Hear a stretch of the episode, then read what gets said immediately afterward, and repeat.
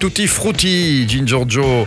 Euh, L'histoire d'une chanson, c'est aujourd'hui. Et, je sais hein, qu'un de tes artistes préférés, c'est You, Lewis and the News.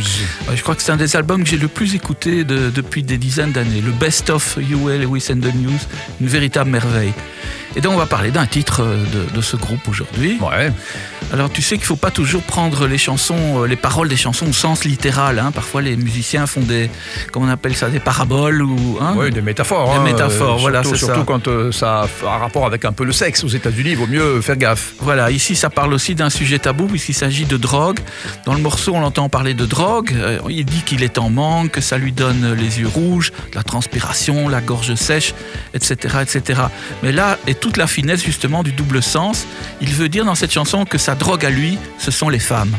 Ouais, d'accord. Et donc, euh, pour l'anecdote, d'ailleurs, peu de temps après le morceau, Huey Lewis va attaquer en justice Ray Parker, mais pas du tout pour le sujet du morceau, pour plagiat.